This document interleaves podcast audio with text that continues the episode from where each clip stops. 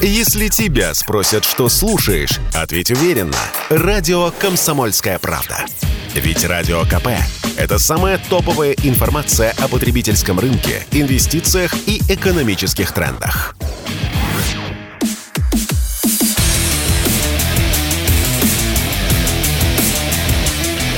Программа с непримиримой позицией. Утренний Мардан. И снова здравствуйте, и снова в эфире радио «Комсомольская правда». Я Сергей Мордан, телеграм-канал «Мордан». К нам присоединяется Корене Геворкян, политолог, востоковед. Корене Александр, здрасте. Доброе утро. Душевно рад вас поприветствовать. Взаимно. Начинаем. Меджлис, он же парламент Ирана, вот, вот совершенно у меня это вот словосочетание как-то не ложится на слух, парламент Ирана. Меджлис Ирана одобрил законопроект о присоединении страны к ШОС, Шанхайской организации сотрудничества. А это вообще интересно или нет? Да. Да. А вот объяснить простым добрым русским людям, в чем же тут интерес? Зачем Иран вступил в эту самую ШОС? Вот, и что он там будет делать? Ну, я считаю, что поразительная, конечно, страна Иран, не обладающая и не обладавшая такими возможностями, которые, например, есть у России, да, и население сейчас 80 миллионов, а, да и территория поменьше, и ядерной державой не была. Я не могу сказать, что сильно отставала, потому что полный цикл и диверсификация промышленного сектора была довольно приличная, прямо скажем вот, э, до революции 79 года. Но изгой, страна изгой, что говорить-то? Угу. Единственным членом, чего она была, это Организация Объединенных Наций. А так вообще ни с кем и ничего, и ай-яй-яй, это Иран, вы хотите, как в Иране, в Северной Корее. Почему? Причем тут две совершенно разные страны, конечно. Но сейчас не об этом. И вот смотрите, в принципе, иранцы тоже и молодое население привыкло, что мы все время на особь, как бы, да, вот ни с кем и никогда, да мы вообще ужасные, на, про нас говорят ужасные вещи, вот, что мы не такие, не сякие и прочее, прочее. Но Иран, напоминаю, цивилизация раз. Во-вторых, для Ирана чрезвычайно важно для его населения, для поднятия морального духа – а, вообще духа, не морального, а просто духа, необходимо а, вот это понимание, что нет, мы вполне, а, как это сказать, нас с радостью примут в очень пристойные форматы. Вот, например, в ШОС и в БРИКС. То есть они, а, руководство страны, политики страны, они как бы демонстрируют населению – что мы никуда не вступали, потому что некуда было вступать. Вот, понимаете? А теперь появились новые форматы, в которых мы вполне можем участвовать, и там нас приветствуют. Там мы эм, очень полезные, э, полезная составляющая. Вот. Это для внутреннего потребления, а для внешнего потребления, естественно, э, это показатель того, что иранское руководство, иранские политики, а, видимо, считают, что перспектива у данных форматов есть. Вот они такие прагматики, они очень рациональные. А вот сейчас а, к самой организации ШОС мы вернемся. Я для слушателей хочу напомнить о том, что Иран раньше и не могли просто чисто технически принять ШОС из-за наложенных на него санкций Совет Безопасности ООН а поэтому Тегеран имел статус наблюдателя. Значит, санкции начали снимать 16 года, 16 года, так называемая ядерная сделка. Вот, и поэтому в сентябре этого года Тегеран подписал меморандум. Вопрос у меня следующий, прежде чем мы к ШОС вернемся. А как вы думаете, вот эти вот санкции, а, наложенные Советом Безопасности, из-за которой проголосовала Россия, могут ли повториться в обозримом горизонте? Что-то у меня какие-то сильные сомнения, учитывая то, что вообще в разнос идет э, все и вся, включая международные организации с их международным правом. А зачем подписала, зачем Россия проголосовала тогда за эти санкции? Кстати, в каком году, просто вот, э, чтобы я сейчас не искал в интернете, вот, вы наверняка в голове держите. Я не помню. Тоже уже, не да. помню. То есть давно? Это очень давние санкции, да, поэтому я сейчас с утра точно вам даже дату не назову. То есть это было во времена, когда мы еще изо всех сил стремились стать частью цивилизованного вот, мира, да. Я знаю, что а, какой-то был год, точно даже не подскажу. В общем, это было в правлении Медведева. Почему, Почему-то я не удивился. Почему-то я так и подумал. А когда мы обязались поставить Ирану оборонительные системы всего-навсего С-300. Угу. Вот, и, по-моему, в 2010 году. И вот американцы, даже без всяких санкций, американцы надавили, и мы их не поставили. И вот что меня больше всего тогда удивило, что иранцы не стали хлюпать носом, отирать слезы, а подали в международный экономический суд в Цюрихе и выиграли его. Нам выкатили неустойку, мама не горюй, как говорится. Угу. Потом, когда уже Владимир Владимирович стал президентом, то вот как-то удалось на мировую перейти. Я э, нашел, в 2010 году проголосовала э, Россия, да, при президенте Дмитрия Анатольевича Медведеве. Удивительно, да. удивительное дело. Вот как мы тогда вот э, исполняли все пункты прям вот этого вот домашнего задания. И как все поменялось сейчас. А человек-то вот он, вот, пишет посты, причем такие, что даже у меня там дух захватывает вот от масштаба перспектив, э, которые в голове э, у Дмитрия Анатольевича возникают. Без комментариев. Вот мудрый человек, говорит Геворкян. Хорошо, давайте вернемся к ШОСу. А, Организация создана в 2001 году.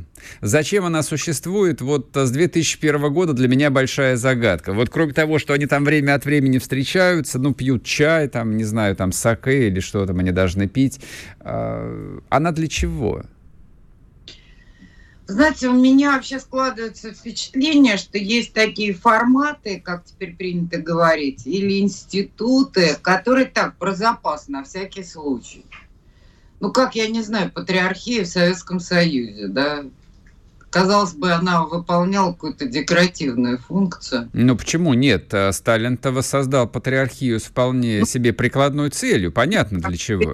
жизни моей, по крайней мере. То есть чем-то... На самом деле очень интересно, это не так, по большому счету. Ну вот полезный все-таки инструмент, институт, когда что надо. Вот, например, ну, патриархия, ладно, я неправильно сказала. А православное палестинское общество. Так. Обратите внимание. Оно было императорское, православное, палестинское общество. Его не закрыли, а, кстати, советскую эпоху, а сделали его а, каким-то там частью Академии наук, но на православном палестинском обществе висела собственность наша в Святой Земле. Угу, угу. И мы хитренько от нее и не отказывались совершенно, поэтому мы туда вернулись по закону, можно сказать. Так, а здесь? Это очень большая была собственность, немалая собственность. Это, это мы знаем, да, Александрийское подворье и все остальное, да? но у ШОСта никакой а собственности нет. Извините, пожалуйста, тут опять дружила пришла. Вот. Вот. А, по поводу ШОСа, а, давайте заострим. А, эта организация, она чья? Это организация китайская или это организация российская? Учитывая, что создавалась она в 2001 году, большая разница между Китаем образца 2001 года и Китаем образца 2022 года, надо сказать. Ну, знаете, как в сказке, да, ни пешком, ни верхом, да, ни одетая, ни ногая, ни с подарком, ни без подарка. Ну, как в сказке, вот братьев Грим, я помню, такая была. Вот, но и, и не российская в чистом виде, и не китайская, конечно. Но в начале кто первую там скрипку играл, и, соответственно, вот утверждение о том, что ШОС сейчас а, это организация, которая обслуживает стратегические интересы Китайской Народной Республики, насколько это справедливо? Обслуживает, возможно, и обслуживает, во всяком случае, точно совершенно не идет в разрез с интересами Китайской Народной Республики. Ну, в общем-то, и нам не вредит, как известно. С другой стороны, страны, которые туда входят, особенно страны Средней Азии, как-то последнее время у меня э, как-то некоторое недоумение вызывает их чрезмерная многовекторность. Угу. Ну, не, это как раз... А почему оно у вас вызывает недоумение? Украинская компания идет десятый месяц, поэтому я думаю, что если она и дальше будет еще продолжаться, мы увидим такие формы многовекторности, что пока что даже представить себе не можем. Знаете, я серьезно скажу, мне кажется, это свидетельство политического инфантилизма. Есть такое дело. Ну вот.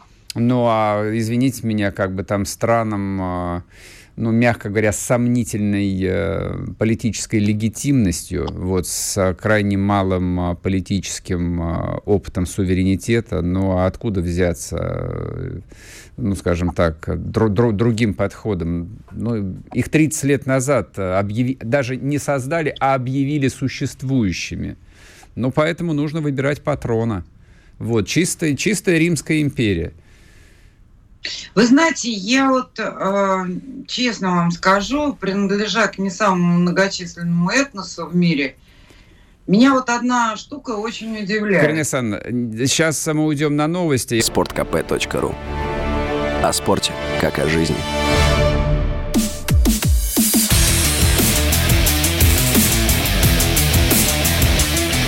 Программа с непримиримой позицией. Утренний Мардан. И снова здравствуйте, и снова в эфире радио «Комсомольская правда». Я... Фу, господи, простите, простите. Заговорился. А, Корене Геворкян с нами, политолог и востоковед. Карина Санна, я вас прервал на полсловия. Вот. Да я напомню для наших слушателей, я так аккуратненько обозначил ну, вот свое отношение, а, как вы говорите, к инфантилизму среднеазиатских бывших советских республик, и тут вы хотели ответить. Прошу вас. Я сказал, что принадлежа к не самому многочисленному в мире этносу. Ну, э, вы этого хотели, да, так исторически сложилось, там, прочее, прочее. Но считать, что суверенитет, скажем, Армении равен э, суверенитету в реальности, вот на земле прямо суверенитету Российской Федерации, ну это какой-то какой бред, понимаете? Ну, вот вы сейчас такую опасную вещь. Вы, вы смотрите, вас там в черные списки в Ереване внесут.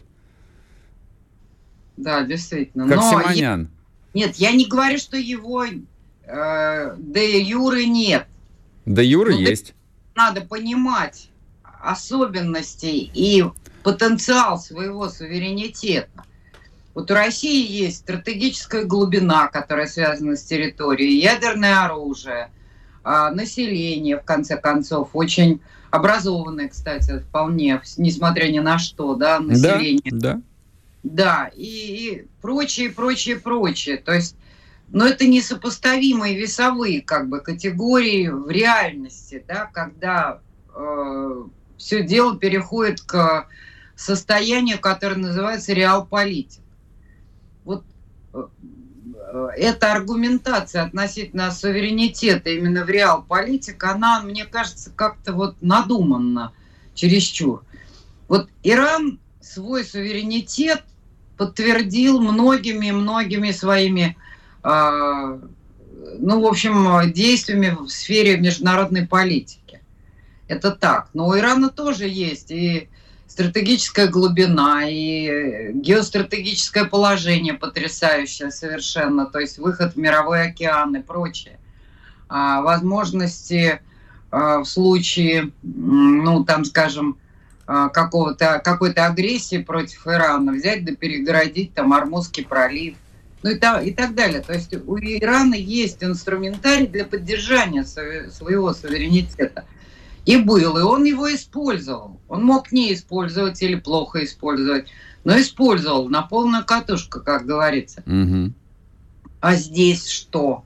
Да, и то же самое и со, со среднеазиатскими республиками, и даже с Казахстаном, который, правда, обладает некоторой, может быть, стратегической глубиной, но а, все-таки даже по рельефу эту стратегическую глубину сравнить с российской или с иранской нельзя.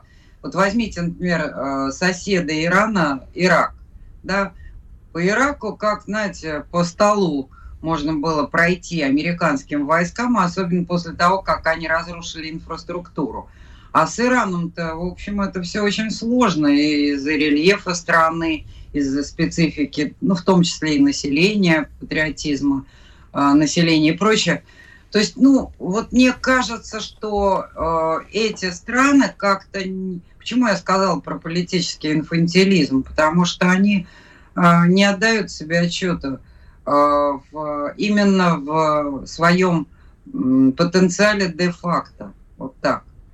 А надо отдавать, если действительно хочешь его строить, этот суверенитет тогда ты должен найти себе союзников или попутчиков, кого угодно, а, наиболее перспективных, что ли, и сильных. Угу.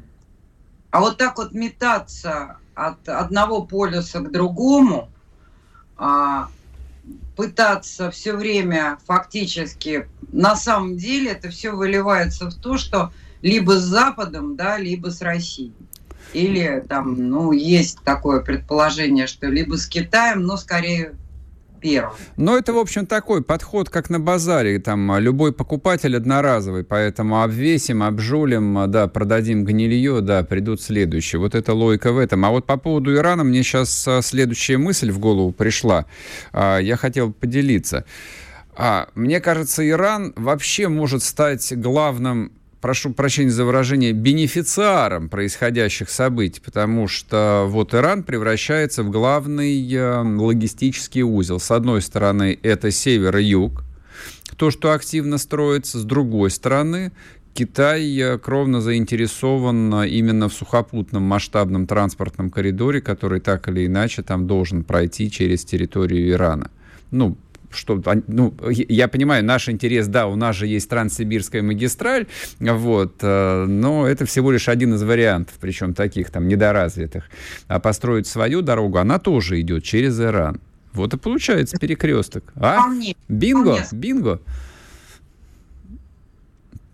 Вы знаете, не вполне соглашусь, потому что в этих коммуникациях в большей степени заинтересован конкурент Китая, Индия. Объясните, как пожалуйста. Довольно сложные отношения. И, а Китай э, построил достаточно много. Вот возьмите, например, это в основном э, коммуникации по параллелям. То есть сухопутные коммуникации, опять же, через ту же Среднюю Азию, Казахстан, Азербайджан, огромные терминалы там в Баку сейчас построены. А вот Индия как раз, которая ярко достаточно и однозначно обвинил Азербайджан в агрессии 13 сентября против Армении, от, просто открытым текстом. Причем тоже исходя из соображений реал-политик. Они сказали, это вообще война против нас. То же самое сказал Иран. им чрезвычайно важны вот сохранение этих коридоров север-юг. Именно Индии и Ирану в большей степени, чем Китай. Я не говорю, что Китай не будет пользоваться этими коммуникациями, но в первую очередь это Индия и Иран. Кстати, и что любопытно, и страны Аравийского полуострова, с которыми, как я понимаю, сейчас Индия ведет очень э, интенсивные консультации. Поэтому вот эта ситуация в Закавказье, которая многим кажется локальной, угу. у нас вообще в правительстве этим занимается экономист Аверчук, который, ну, в общем, не имеет, с моей точки зрения, но по определению достаточно компетенций, связанных а, с э, геополитическими, в данном случае геостратегическими и политическими раскладами такого рода, то я считаю, что, может быть, он очень хороший профессионал, я в данном случае ничего против него не имею, но а здесь э, нужна несколько иная фигура. Потому что вот э, все эти действия Союза Турции, Азербайджан, Закавказье, они вызывают тревогу как раз в Тегеране и в Нью-Дели, а также вот э, у монархий Аравийского полуострова. Я вот сейчас смотрю на карту, а, и вот э, тут, да, у меня как-то вот картинка сложилась. Я понял, а, вот зачем Советскому Союзу была и Грузия, и Азербайджан, и Армения, все очень удачно складывалось. Ну, я уж не говорю, что и Казахстан, и Узбекистан, и Туркменистан. Все вот это вот было, в общем, в кассу, и, в общем, все было правильно, гармонично, красиво, и всем же было хорошо. Вот в рамках большого государства-то удивительным образом. А ведь достаточно просто на карту мира посмотреть. А развалились, и одни, в общем, изображают из себя каких-то инфантильных детей, ищут кому прислониться, другие э, там 35 лет воюют вот, с непонятной перспективой. Все, в общем, как-то это неправильно. Я понимаю, что я банальности совершенно вот общечеловеческие говорю, но вот делюсь тем, что мне просто в голову пришло. Ну, факт остается фактом. Надо сказать, что в советскую эпоху это уж никто не может отрицать. Просто надо быть слепым, глухим. А, и, я не знаю, не представлять себе вообще реальности в Советском. Но надо сказать, что Грузия и Армения, конечно, точно, абсолютно жили, а, никогда так не жили и никогда так не процветали, как в эту советскую эпоху. Но тут есть нюансы.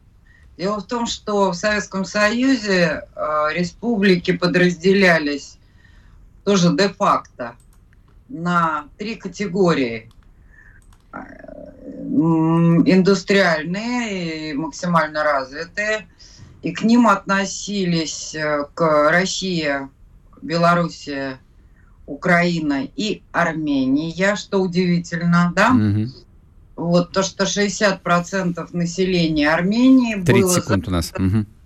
Трудового в наукоемком оборонном производстве. Поэтому да. что от распада Советского Союза, разрыва интеграционных связей, безусловно, экономически Армения сразу проиграла, тем более ее положение э, изолированное, да и много других факторов, война и прочее, прочее, прочее, они сыграли свою роль, поэтому, конечно, происходил отрицательный отбор, и вот эти вот серьезные специалисты, в Армении было несколько научных школ собственных просто. Да, да, согласен, согласен. Интересно, кто же выиграл от всего этого. Ну, элит это, в общем, выиграли, по крайней мере, в коротком горизонте. Ладно, это, в общем, мы, конечно, начали с ШОСа, а закончили с обсуждения того, вот э, как на самом деле все правильно было в СССР устроено. Спасибо вам большое.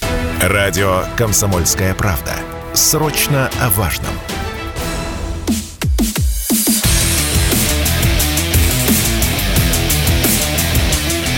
Программа с непримиримой позицией. Утренний Мардан. И снова здравствуйте, и снова в эфире радио «Комсомольская правда». Я Сергей Мордан. А вот пока вы отдыхали в выходные, а, случилось событие, ну, такое трагическое, а, неочевидное для, ну, для обычного обывателя. Тем более, что произошло оно в субботу. На самом деле событие, которое может иметь очень важные и далеко идущие последствия. А в Беларуси скоропостижно э, умер э, глава Министерства иностранных дел, знаменитый Владимир Макей. Почему знаменитый? Потому что, ну вот когда последние годы тема Беларуси обсуждалась не только э, там, в момент президентских выборов, а до президентских выборов, после президентских выборов. Фамилия Макеев всплывала всегда. Вообще, на самом деле, мы про Белоруссию знаем всего две фамилии. Это Лукашенко – президент Александр Григорьевич Дорогой, и Макей.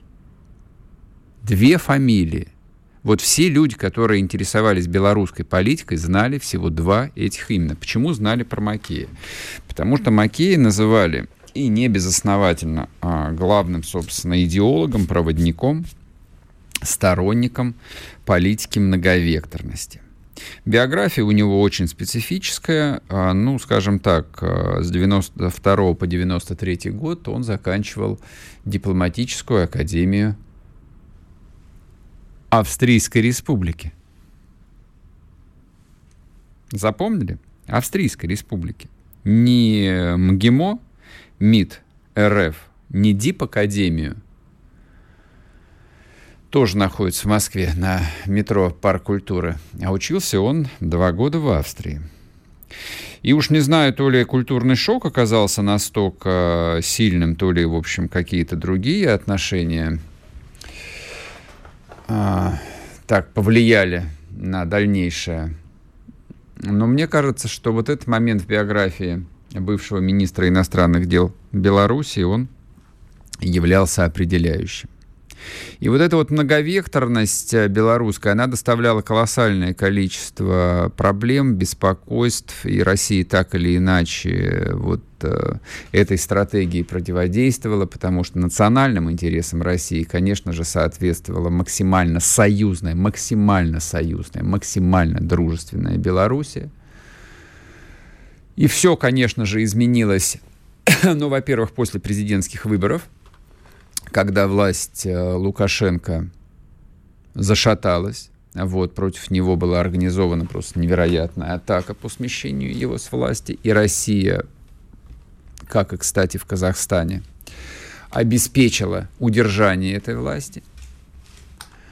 Вот, поэтому к 24 февраля 2022 года, да, мы подошли вот э, в такой понятной, по крайней мере, конфигурации – то есть, когда мы говорим о том, что Белоруссия является единственным военным союзником России, это правда. Белоруссия является в полном смысле военным союзником России. В Белоруссии находятся российские войска. С территории Белоруссии продвигались э, российские танковые колонны в сторону Киева. Естественно, это самое короткое плечо для штурма Киева было. С территории Белоруссии осуществляются и, спуски, и пуски ракет, и взлетают самолеты. У нас правильные отношения с Белоруссией. И вот смерть Макея, она как бы вот и подводит окончательный, может быть, даже итог этой самой пресловутой белорусской многовекторности. Многовекторность что объясняли? Александр Григорьевич, ну, естественно, как бы он исходил из вещей э, объективных. Для этого достаточно на карту посмотреть.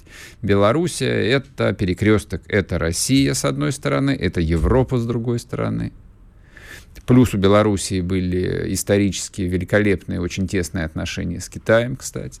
Китай очень большой инвестор в белорусскую экономику, в белорусскую промышленность. Но Китай где? Китай очень далеко. А вот это вот э, расположение между Европой и между Россией, оно как бы вот и обуславливало как сильные, так и слабые стороны. Но тут я что могу сказать?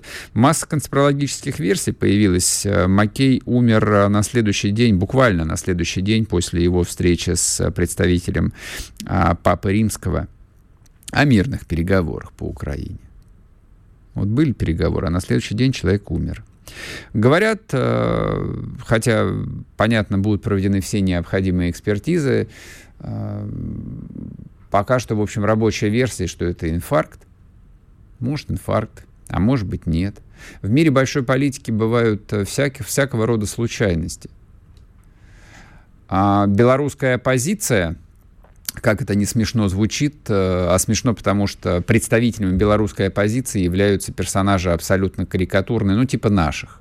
Ну, типа нашего какого-нибудь там Гудкова или Ройзмана. Вот такие вот персонажи, как из бродячего цирка. Но, тем не менее, другой оппозиции этого у Александра Григорьевича нет. И вот эти вот оппозиционеры, да, тут же, в общем, дали интервью всем, кому только могли дать, о том, что, конечно же, а, Макея отравили, Макея отравила Россия – потому что он слишком далеко зашел, и вот теперь для Беларуси начинаются очень трагичные времена. А все это, конечно, высосано из пальца, потому что Беларуси управляются, управляется железной рукой своего президента.